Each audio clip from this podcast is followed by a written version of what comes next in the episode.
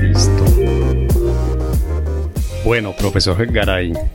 No, hasta me equivoqué en el apellido. Perdón. Imagínese eso.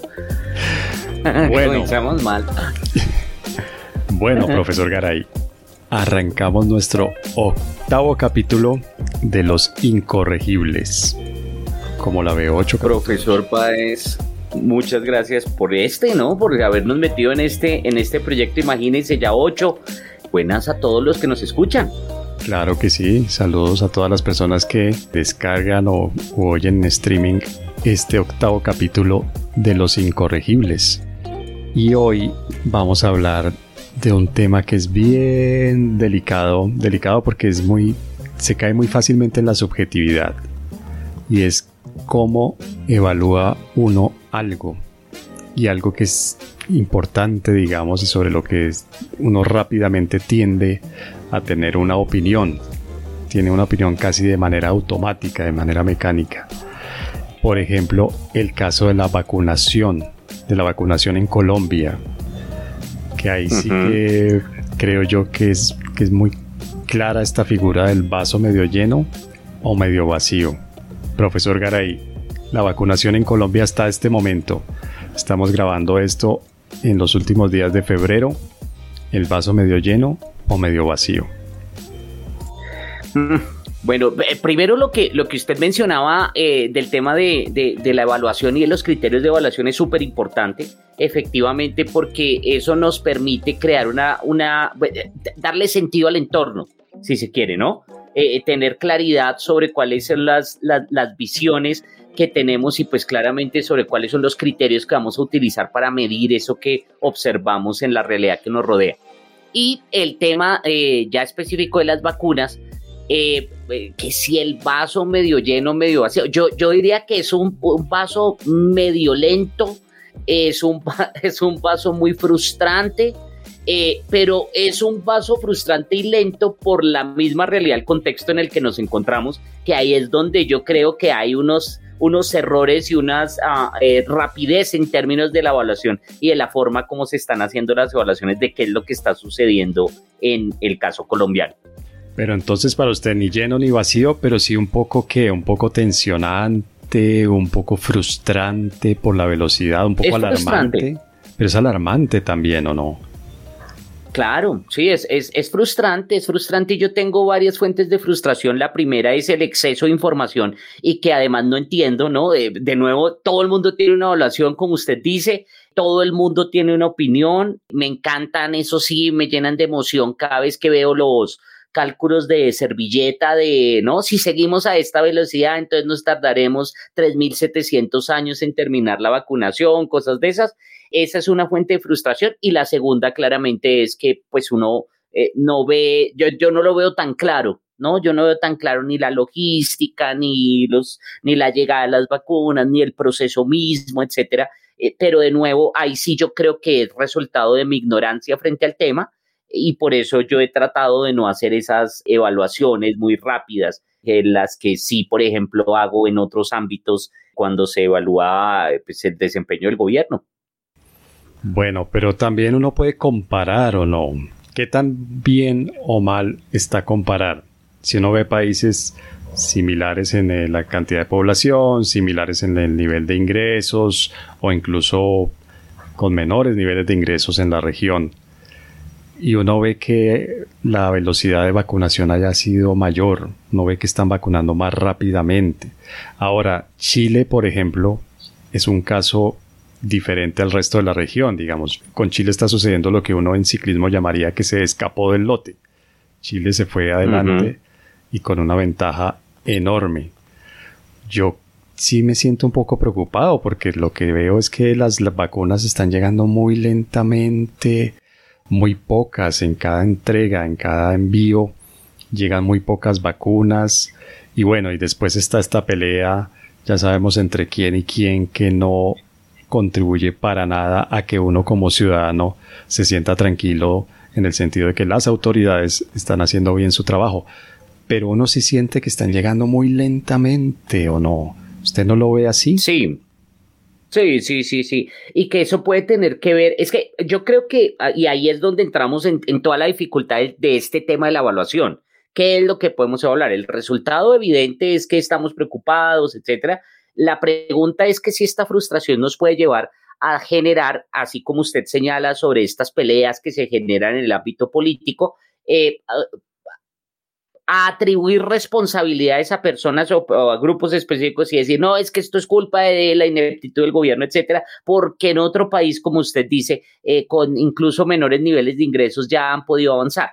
La pregunta es por qué han podido avanzar en unos y no en otros, qué tanto han avanzado, qué tanto no. El caso de Chile, como usted dice, es una cosa impresionante por muchas razones. Eh, la vez pasada escuchaba una entrevista que le hicieron al ministro de Salud chileno y, él ya explicaba y, ahí uno ya va viendo, efectivamente usted ve, eh, eh, son como dos millones o algo así de, personas ya vacunadas, eh, pero con una sola dosis.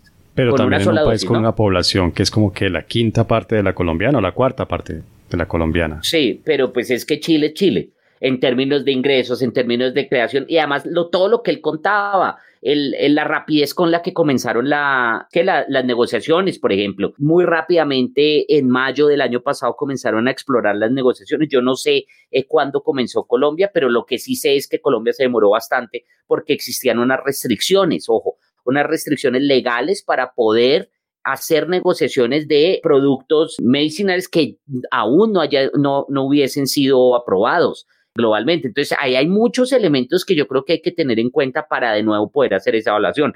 Frustrante y demás, sí, pero yo creo que se está reflejando mucho de lo que pasa en Colombia, incluso el show que armaron, ¿no?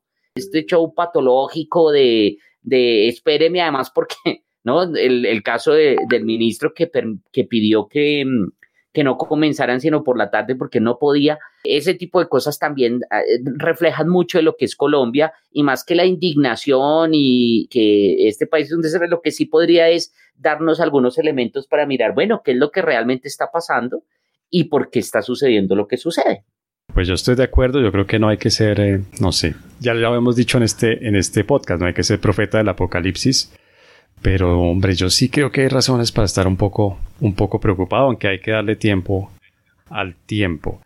¿Qué tanto pesa? Ah, no, pero un momento.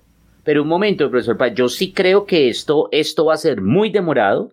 Yo sí creo que después tenemos que mirar qué responsabilidades hay efectivamente y hacer esa reflexión, porque yo sí creo que hay unas, unas trabas y unos obstáculos institucionales y por más que sea este país no tendría por qué estar afrontando y enfrentando este tipo de situaciones con esta demora que en efecto es lo que usted dice, es que cada vez que llega un cargamento y dicen que vienen tres vacunas, a mí me genera una angustia porque yo comienzo a pensar, bueno, ¿cuánto es que vamos, cuándo es que vamos a superar una barrera, por lo menos, ¿no? De las, de la, del millón, de, es decir, que usted ya vea que está comenzando a avanzar la cosa, eso no es tan claro. Ay, hombre, así es, sí, la verdad es, es preocupante. Pero también lo que uno ve en este tema y en muchos es que la tendencia ideológica ocupa un espacio muy grande, ¿no? En la evaluación y en lo que se dice de las cosas y en cómo se ven las cosas. Quiero decir, si yo fuera de izquierda, cualquier cosa que venga de un gobierno de derecha va a estar mal, pésimamente mal, ¿no? Y si yo tengo ideas más cercanas a la derecha, cualquier cosa que haga un gobierno de izquierda también va a estar mal, terriblemente mal. Es decir, ese es mi punto de partida. Si lo están haciendo los otros, está mal porque son los otros, son los que no piensan como yo. Y fíjense, y empieza uno, empiezan a resaltarse todas las cosas malas y todos los problemas. sí, todos los aspectos negativos. Claro. Sí, claro, es, todos los aspectos negativos. Y fíjese que volviendo a la entrevista del, para que veamos cuáles son los elementos y factores que pueden explicar esa diferencia, ¿no? Ahorita que usted habla del caso de Chile y que le comentaba lo de la entrevista de este ministro chileno y que decía que el sistema eh, que tienen hoy de temas de distribución de vacunas, de adquisición de vacunas, etcétera, eh, eh, primero se basa en una colaboración, una solidaridad muy cercana entre el sector público el sector privado en términos de administración, etcétera, que eso es un tema que cubrimos antes acá. Pero algo que me pareció bien interesante es cómo reconocía que los diversos gobiernos han fortalecido el, el modelo y hablaba desde Allende, incluso desde antes de Allende, y hacía el reconocimiento de cada uno de los gobiernos y lo decía con mucho orgullo mostrando esa unidad más allá de lo que usted menciona en términos ideológicos. Y aquí sí creo que de pronto hemos, estamos pecando por ese exceso de ideologización de todas las discusiones en donde todo se reduce, como usted menciona, que si es contrario a mí, entonces es malo por definición y todo lo mío es bueno por definición. Y bueno, y ese es el tema de las vacunaciones, pero también lo hemos visto con otros temas, yo no sé cómo llamarlos, aún más trágicos, aún más trágicos, como el de las ejecuciones extrajudiciales, o incluso unos, unos crímenes atroces, un, crímenes atroces digo como este de las ejecuciones extrajudiciales, lo que hemos visto es que la tendencia ideológica gana tanta fuerza que lo lleva a la gente automáticamente a absolver algunas faltas muy graves. Cuando decimos faltas graves, en muchos casos estamos hablando de crímenes, pero también a juzgar muy duramente pues unos errores o no sé cómo llamarlos y sobre todo a partir de la culpabilidad del otro, ¿no? El otro es culpable pues, ah, per se. Ahí hay varios elementos. El primero de ellos es que sí hemos tendido además en el caso colombiano a criminalizar al opositor, ¿no? No solamente, no es solamente que, estoy de, que no estoy de acuerdo y usted, como hemos señalado aquí, es un ignorante, etcétera, sino que además es criminal. Es que todo termina en eso, ¿no? Uno ve en la oposición eh, de esos odios radicales que hay entre estos líderes políticos que hay en Colombia y el tema es eh, no es solamente que es que usted me cae mal por lo que piensa diferente, sino que usted se merece la cárcel porque usted es eh, narcotraficante, paramilitar, guerrillero, lo que sea y por lo tanto debe estar en la cárcel. Eso es lo primero. Lo segundo, yo sí creo que hay que juzgar muy duro específicamente si hablamos del tema de las ejecuciones extrajudiciales, ese tipo de cosas, eso hay que juzgar, eso no es justificable desde ningún punto de vista. Y ahí sí, mejor dicho, no hay, no hay ninguna forma de suavizar el tema y demás, ¿no? Javier, pero, si hay gente, yo estoy de acuerdo con usted. Obviamente, independiente de que uno sea de izquierda, de derecha, de centro, de centro extremo, o sea observador de ballenas o lo que sea. Es gravísimo eso. Yo creo que eso es gravísimo. Pero Javier, yo he visto gente sobre todo de derecha, he leído, he leído gente sobre todo de derecha, a la que parece que esto de las ejecuciones extrajudiciales no les parece tan grave, ¿no? Como he visto gente de izquierda a la que los crímenes cometidos por la guerrilla de las FARC, por ejemplo, eh, reclutamiento de menores, por ejemplo, secuestros, tampoco les parece tan grave aparentemente o inmediatamente tratan de cambiar el tema y tratan de decir, pero mire lo, lo muy grave que hizo el otro lado, que me parece que es una estrategia generalizada, ¿no? No, no tratan de, no sé, de explicar o de alguna manera de presentar evidencias que defiendan lo que su parte hizo, sino que la única estrategia que se les ocurre es acusar al otro y decir, mírelo, tácitamente están diciendo, puede que aquí se hubiera cometido tal o cual crimen, pero fíjese del otro lado los crímenes horrendos que cometieron y esos crímenes son peores no por la magnitud del crimen o por el impacto o la sevicia con la que se cometieron, sino porque lo cometieron los otros. Sí, es una, es una discusión basada en tucuoques, como usted dice, efectivamente es, el, es, es decir que eh, lo hacemos nosotros, pero ustedes peor, más o menos.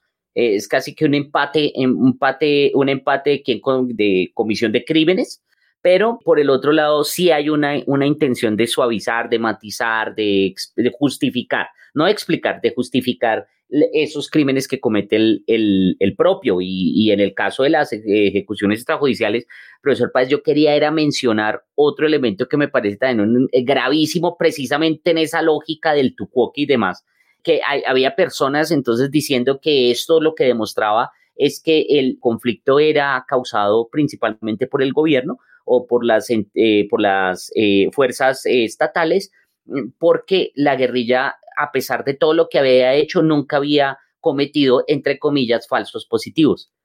Y ahí pues uno, ah, es una justificación que no tiene ningún piso, ningún sentido, porque es que, a ver, se llaman falsos positivos es precisamente por definición, porque los comete el Estado. Entonces, sí, no tiene ningún sentido el, ese tipo de comparaciones, en donde en últimas, como usted dice, se banaliza la comisión del, del crimen de un lado, pero también del otro y resultamos no hablando de nada y efectivamente se pierde el sentido en últimas de la evaluación, que debería ser unirnos a todos en términos o en relación con eso, eh, ser eh, intransigentes, ahí sí, sí, se quiere, con la limitación del Estado. El Estado no tiene por qué tener ese tipo de excesos con la población.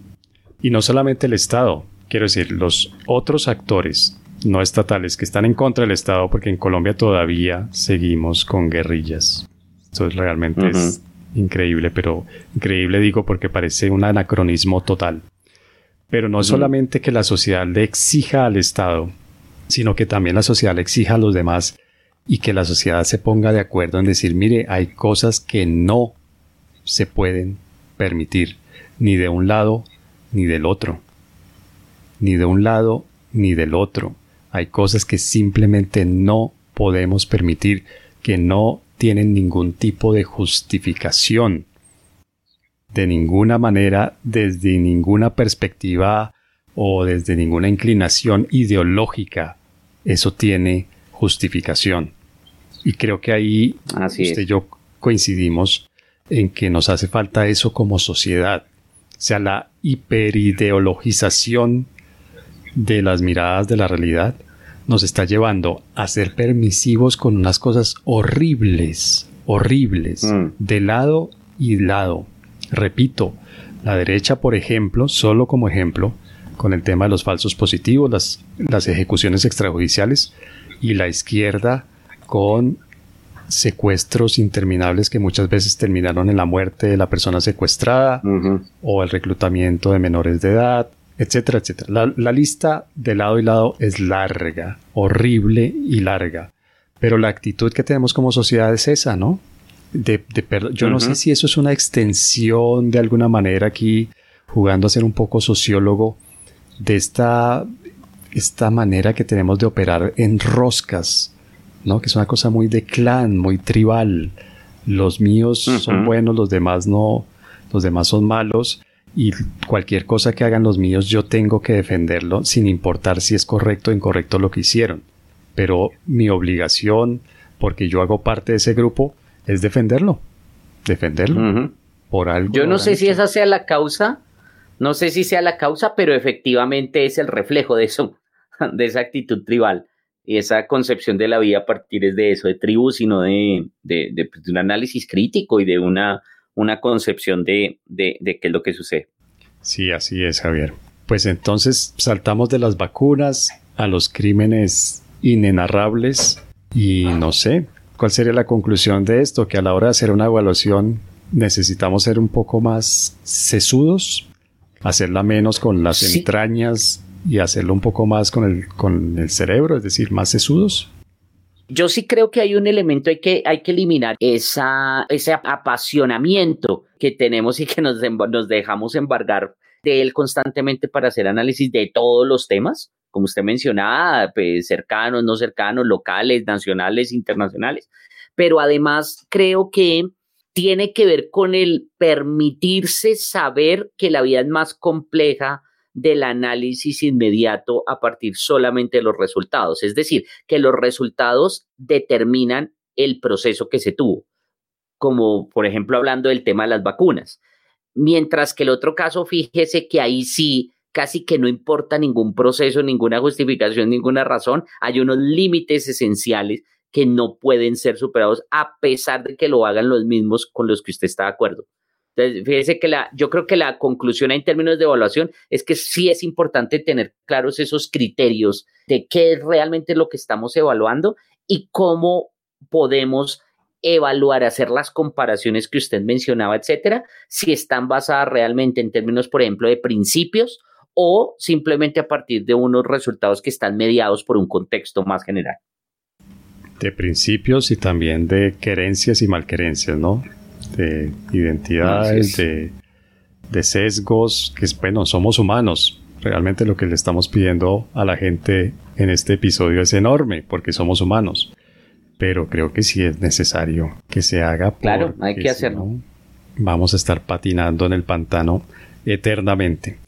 Bueno, profesor Garay, creo que podemos pasar a nuestro segundo segmento, en el que vamos a hablar de un tema que estuvo sonando mucho hace unas semanas, que fue el tema de GameStop, de los futuros financieros de las, sobre las acciones, si no recuerdo mal, de esta empresa GameStop en Estados Unidos. Sí, vamos a ver, a ver cómo nos va con ese tema.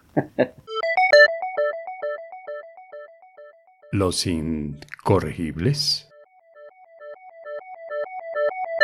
Bueno, Javier, hace unas semanas estuvo muy movido el tema financiero, pero fíjese que llama la atención porque no fue, por ejemplo, noticias tipo Bitcoin de que se multiplicó por tanto el valor de un título valor o que tal empresa quebró o que no sé quién es, tiene ahora no sé cuántos miles de millones de dólares más de los que tenía hace un año, sino que el tema fue algo un poco más sofisticado, si se quiere, en términos financieros, y era el tema de unos futuros. ¿no? una empresa GameStop que se encarga de distribuir videojuegos físicamente, es decir, tiene locales a los que la gente va a comprar los videojuegos, que es un negocio que obviamente con todos los cambios que ha tenido la distribución de software dentro de esos los videojuegos, es un negocio que ha ido viniendo a menos. Es decir, cada vez es, menos atractivo, cada vez se mueve menos, cada vez es menos rentable. Y eso hizo que unos inversionistas institucionales, que se conoce como los inversionistas de Wall Street, las grandes firmas de inversión, los grandes fondos de inversión, apostaran porque el valor de esa empresa iba a disminuir. Por lo tanto, sus acciones también se iban a devaluar, iban a perder valor. Pero resulta que hubo un movimiento grande. Cuando decimos apostamos es que utilizan un, eh, un, eh, un, instrumento o una estrategia financiera que se llama la compra en corto y la venta también en corto. Bueno, es algo ahí que yo realmente no entiendo del todo, pero finalmente lo que se hace es apostar porque la acción de esa empresa va a perder. Y si, esa, si efectivamente la empresa pierde valor y su, y su acción se evalúa, pues la gente que ha invertido en ese esquema, que ha apostado a eso, pues gana unos montos considerables. Pero si sucede lo contrario, y es que el inversionista, el gran inversionista, ha apostado porque esa acción se va a devaluar, pero la acción se revalúa, gana valor, pues obviamente el apostador pierde su apuesta. Hasta ahí la cosa es más o menos normal y es algo que de lo que sucede normalmente en los mercados financieros y en el mercado financiero estadounidense que normalmente se identifica con Wall Street. El tema es que por la red social Reddit empezó toda una movilización de gente común y corriente, no de grandes fondos de inversión, ni siquiera de gente que sea inversionista de manera individual, sino de gente común y corriente, muchos gamers, mucha gente aficionada a los videojuegos, que empezó a llamar a los otros miembros de la red social a que hicieran todo lo contrario de lo que estos apostadores de Wall Street necesitaban. Es decir, a que empezaran a comprar acciones de GameStop y la acción de GameStop empezó a valorizarse y eso hizo obviamente que los inversionistas grandes perdieran mucha plata. Eso es más o menos, no sé Javier si lo he explicado más o menos con claridad, así muy esquemáticamente. Sí, y empezó en entonces, sí está bien. Gracias. Y empezó entonces una discusión, una discusión fuerte porque es, se, para muchos fue una lucha de David contra Goliat. En el sentido, Goliat obviamente sería los grandes fondos de inversión y David sería los miembros de la red social Reddit que se movilizaron para hacer esto. Eso fue así, o sea, podemos ver esto como un David contra Goliat, podemos ver esto como que el capitalismo no funciona como debería funcionar, o por el contrario, que el capitalismo y la libertad de mercado sí funcionan como deberían funcionar. ¿Cómo lo ve usted?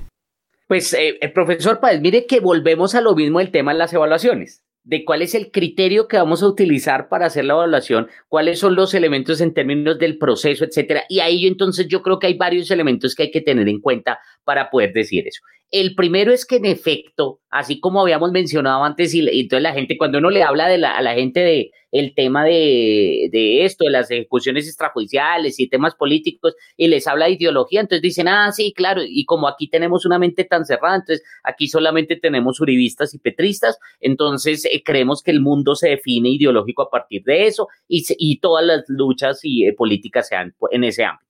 Pero resulta que el tema ideológico va mucho más allá y la ideología eh, lleva a los análisis y a tipos de análisis incluso sobre estos temas. Fíjese que usted muy bien lo señaló. En realidad es una lucha de los débiles en contra de los fuertes. Es una visión y una aproximación también ideológica. Y más fuerte es cuando me pregunta lo del tema del capitalismo. Porque en efecto yo creo, fíjese que con cara pierde y con sello eh, gana el otro, porque, porque realmente el capitalismo nunca es bien visto en este tipo de discusiones. Em, y, ahí entonces comienzo a introducir los varios, los, los diferentes elementos. El primero, yo no sé si es una lucha de los débiles en contra de los fuertes, de los pequeños en contra de los grandes, etcétera, pero sí lo que estamos viendo es que el mercado realmente no es de esas grandes corporaciones como tradicionalmente se considera. No, ese es un primer elemento, sino que existen mecanismos a través de los cuales los diferentes grupos, individuos, incluso como usted los, los eh, plantea, como los muestra, como los describe, que pueden también enfrentar esas visiones y no todo está predeterminado para que sean unos los que ganen siempre y otros los que pierdan siempre. Ese es un elemento que a mí me parece que hay que tener en cuenta. El segundo, súper importante, el poder de las redes sociales que esto ya lo hemos insistido acá, eh, y eso hay que seguirle haciendo seguimiento, etcétera, sin, sin catastrofismo, sin apocalipsis, sin temores, pero hay que seguirle haciendo seguimiento. Es una cosa bien interesante lo que se estaba moviendo ahí. Tercero, y ahí voy respondiendo la pregunta o dando elementos, por lo menos no sé si, si le alcancemos a responder, pero dando elementos para responder la pregunta de si el capitalismo sirve o no, y específicamente una expresión del capitalismo actual, que es eso que llaman el mercado eh, de capitales. Eh, y, uno tendría que decir, pues claro, tendríamos que mirar cuáles son las funciones de ese mercado de capitales y cuáles son las expresiones en últimas eh, que se dan o que se dieron en este caso. Fíjese, usted me lo mencionó muy bien, digamos, con una, una, una, descripción de qué, de, de, de 3.8, diría yo. Gracias, muchas gracias. Esto me anima a continuar mi trabajo. Esto realmente es un espaldarazo. Me siento fortalecido. Feliz. Sí, sí, ya, hoy quedé lleno de energía y entusiasmo. Eso es como cuando una vez eh, estaba contando en una clase el, tema de la crisis de 2008, hace, hace años, y termino Posiblemente mi explicación en 2009 cansado. O 2008. Es posible que se haya sido en 2009, 2010, sí. sí, eh, y termino clase cansado, agotado de, de, dictarla con toda la emoción y toda la preparación que yo hago. Y un estudiante levanta la mano y me dice, no le creo. Esa fue la, la, la, la, intervención. Yo no entiendo nada de economía, no sé nada de economía, pero no le creo. O sea, no hubo un contraargumento, no hubo una evidencia que no, mire, pero miremos esta cifra, miremos esto, esta empresa, o este banco, o este, lo que sea. ¿No hubo nada de eso? Nada, nada, nada de eso. Entonces es más o menos lo que yo acabo de hacer con su, con su 3.8. Es una explicación de 3.8 sin decirle por qué. Muchas gracias. bueno, entonces, volviendo al tema.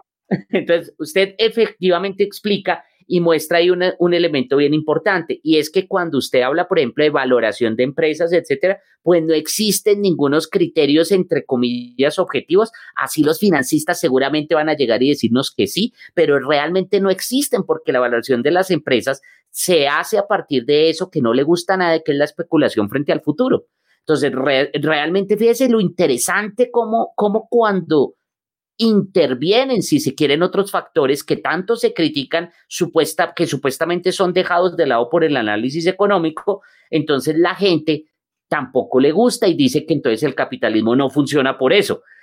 Y aquí puede estar, usted bien lo dijo, el tema de los gamers, el tema de gente que estaba defendiendo lo que considera porque les traía buenos, no sé, memorias, porque allá era donde compraban sus juegos, porque allá seguramente conseguían novia, no sé pero sí por lo menos tenían amigos, ¿sí me entiende? Entonces... Es posible. Era una cuestión emocional. Perdón, es que tenía el micrófono apagado porque hay mucho ruido aquí donde estoy yo hoy en nuestra grabación, pero... ¿Qué lo hace dudar que un sitio donde se venden videojuegos no sea un buen espacio para socializar?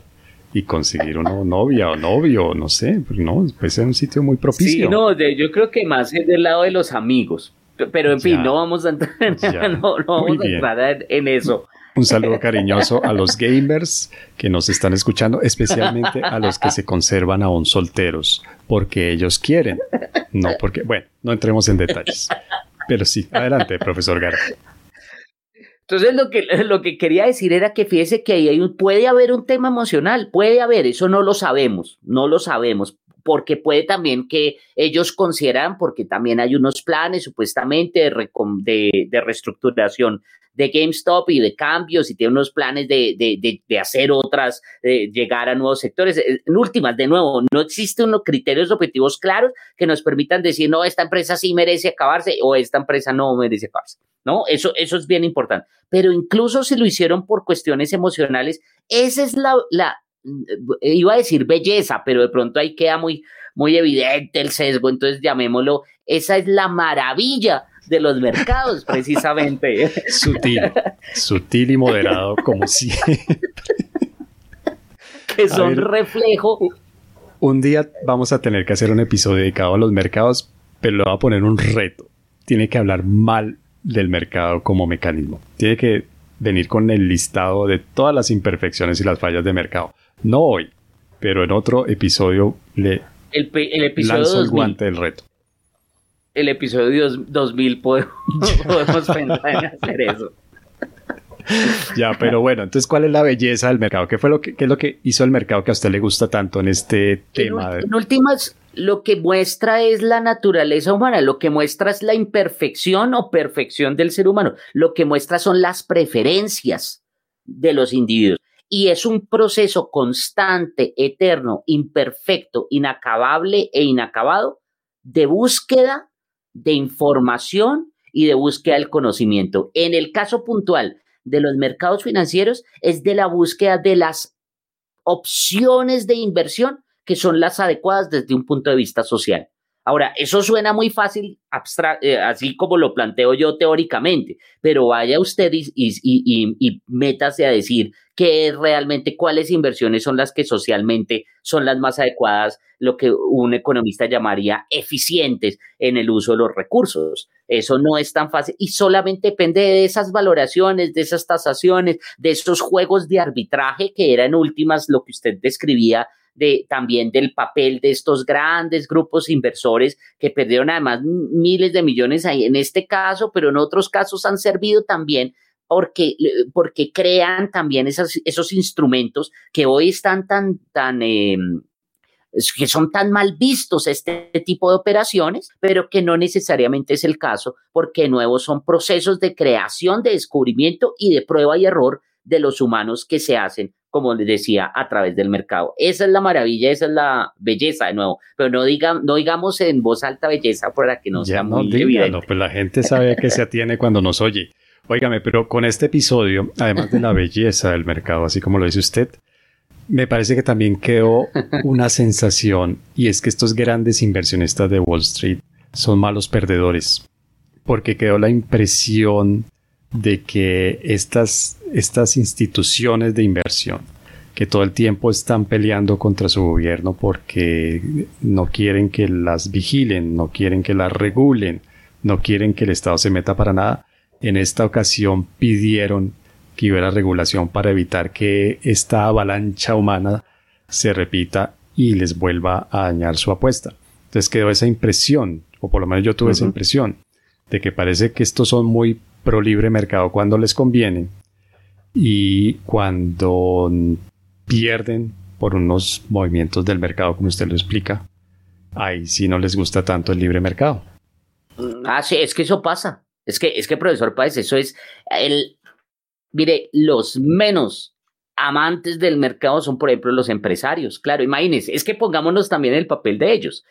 Un empresario en la, en la práctica, no en abstracto, porque la figura del empresario es esencial, pero pensemos específicamente, pues es mejor poder pagar o, ayudar en ciertas campañas o tener amigos o ser familiar de personas en el poder y que usted tenga un mercado cautivo a tener que levantarse todos los días angustiado porque hay mucha competencia. Entonces, pues claro, eso para los empresarios pues es mejor eso. Y lo mismo pasa en este tipo de, de, de, de ejercicios y de, mercados en los que hay además tanto en juego, ¿no? Que es el caso de estos eh, fondos de cobertura que realmente las inversiones son gigantescas. Claro. Entonces, hablando de miles de millones. Pues claramente, perdón. Estamos hablando de miles de millones, no de millones, sino de cientos de miles de millones. Sí, claro. Entonces, pues obviamente hay mucho en juego, pero eso también lo que demuestra es la necesidad de, bueno, entonces creemos una sociedad en la que precisamente no se vuelva por ninguna razón ni ninguna justificación a rescatar a ellos, a, aquellos que usan las normas o las reglas cuando les conviene y cuando no salen corriendo que, para que los protejan. No, es que ese, es un tema bien interesante además, que vuelve y juega, es la expresión de, de cómo funciona el mercado en ausencia del Estado, ahora no es que ahora vaya a pensar que yo soy anarquista, no, pero hagamos el ejercicio mental. Pero en ausencia del mercado. Como usted dice solamente Estado, como usted no dice el bello Estado, el hermoso Estado, el deseable Estado, la gente va a pensar que usted no es muy pro Estado, que usted es poco estatista. Y eso, y eso ahí yo no sé qué tan equivocados estarían de pensar de, bastante eh, apreciación de mi, posición. bueno, pero entonces, ¿qué pasa en eh, ausencia del Estado? Señor anarquista, digo, señor eh, libertario. no, pero entonces lo que, sí, lo que sí pasa es que en ausencia del Estado, estas personas ya se habrían corregido muchas de, por ejemplo, esas acciones y esas, eh, esos instrumentos que no le gustan a tantos críticos de los mercados financieros, que son oscuros, que son eh, poco transparentes, como las operaciones en corto, y que pueden generar otro tipo de, efectos que son indeseados pero lo estamos viendo con esto, o sea, se, organizan una, cantidad de personas y pueden incluso llegar a derrotar a, los débiles, derrotando a los, a los poderosos, y eso en ausencia de cualquier tipo de protección, pero salen corriendo es porque siempre tienen la posibilidad de decir, no, too big to fail, o riesgo sistémico, o cualquier cosa de estas que se les ocurre justificar que los ayuden y los protejan, ¿no? Y ahí es donde efectivamente no debería darse el... Claro, y es que usted ya se mete con otro tema que obviamente va más allá de lo que hemos propuesto para este episodio, y es la relación entre la riqueza y el poder político, entre los ricos y los poderosos políticamente. Y allá hay muchos canales comunicantes, por ejemplo, por la financiación de campañas, por decir cualquier cosa. Y obviamente la democracia no es lamentablemente tan equilibrada cuando uno empieza a, introducir en el análisis la riqueza. ¿Quiénes tienen más riqueza que otros? Y normalmente los más ricos logran ciertas prebendas que los demás ciudadanos no logramos. Habría que mirar todo eso, pero efectivamente, es, digamos, en, en, teoría uno eh, podría estar de acuerdo y eso de nuevo refleja, volviendo al tema de las evaluaciones, refleja esa imperfección de todo tipo de organizaciones e instituciones humanas. Claro. ¿no? Que uno tiene que de nuevo analizar, no a partir de esos criterios maximalistas de tal, sí a partir de algunos principios, pero también mirar y evaluar realmente qué es lo que está sucediendo. Porque fíjese que lo que usted menciona es cierto desde el punto de vista de la democracia, pero a mí lo que me preocupa es que el mensaje hoy puede ser, ah, entonces la democracia eso no es importante, cualquier régimen es igual que la democracia y ahí es donde yo creo que estamos cometiendo muchos errores de interpretación y de evaluación. Estoy de acuerdo, estoy de acuerdo porque llega, lleva a la conclusión de que entonces los ricos gobiernan independientemente de que estemos o no estemos en una democracia, o estemos en una dictadura, o bueno. Y creo que todavía, todavía los ciudadanos en la democracia tenemos muchos mecanismos con los cuales podemos defender nuestros intereses a pesar de no tener la riqueza de los más ricos. Bueno, profesor Garay, pues creo que con esto podemos concluir nuestra segunda sección de este octavo episodio. Perfecto, profesor Páez, qué maravilla. Los incorregibles. Bueno, Javier, y como siempre, contémosle a la gente de qué vamos a hablar en el próximo episodio, a qué le vamos a seguir la pista en Los Incorregibles. Bueno, ahorita yo creo que está de moda y va a, estar, va a seguir porque en general esto es, cíclico que retorna al tema, que es el tema de las protestas sociales, el tema del papel de nuevo del Estado frente cómo se enfrenta a eso y esto a propósito o en el marco de esta situación de pandemia y todas las restricciones y la extensión y los excesos del papel de los estados, yo creo que es un tema bien interesante que hay que discutir de nuevo en sus verdaderas dimensiones, sin eh, considerar que mis contrarios son todo lo peor y los míos son todo lo mejor. Y bueno, y tratar de avanzar y dar algunas puntadas sobre ese tema. ¿Qué le parece? Pues eh, protesto. No, mentiras, me parece bien. Me parece bien, me parece buena idea. entonces, en nuestro próximo episodio de Los Incorregibles, vamos a hablar de las protestas que parece que se están reactivando, por lo menos en Colombia. Se ve una reactivación de las protestas sociales y lamentablemente también se ve una reactivación del exceso de fuerza para controlar, unos dirían reprimir, las protestas sociales. Entonces nos encontraremos en el próximo episodio. Javier, como siempre, un placer haber conversado con usted. Espero que la gente que nos escucha iba a decir, pues que usted después se burla, pero le voy a decir en dónde nos puede estar escuchando. Nos pueden estar escuchando en Apple Podcasts, Apple Podcasts, Google Podcasts, Spotify y Deezer. Ahí estamos. Cada vez que publicamos un episodio, automáticamente aparece en estas aplicaciones, en estos canales de distribución. Y bueno, profesor Garay, como siempre, un placer. Y a las personas que nos escucharon, mil gracias por hacerlo. Siempre estamos pendientes de sus comentarios. Arroba crítico, doble T, doble y arroba capo73. Estamos allí pendientes para saber qué les gusta, qué no les gusta y sobre todo para recibir sugerencias de qué deberíamos hablar y obviamente las críticas también son bienvenidas. Y debo decir que agradezco mucho los comentarios que hemos tenido, han sido muy generosos, la verdad, con estos espacios. Profesor Paez, muchas gracias de nuevo también por, por, la conversación y a todos los que nos escuchan, síganos escribiendo. También estoy de acuerdo, a veces, a veces es bueno que nos digan, no, métanle esto, hagan cuando yo me escucho, escucho muchísimos errores, pero hay que corregirlos poco a poco. Claro que sí, de eso se trata este ejercicio. Y bueno, tal vez volvamos a hablar del hermoso mercado en nuestros próximos episodios. Chao, Javier. El maravilloso. Chao.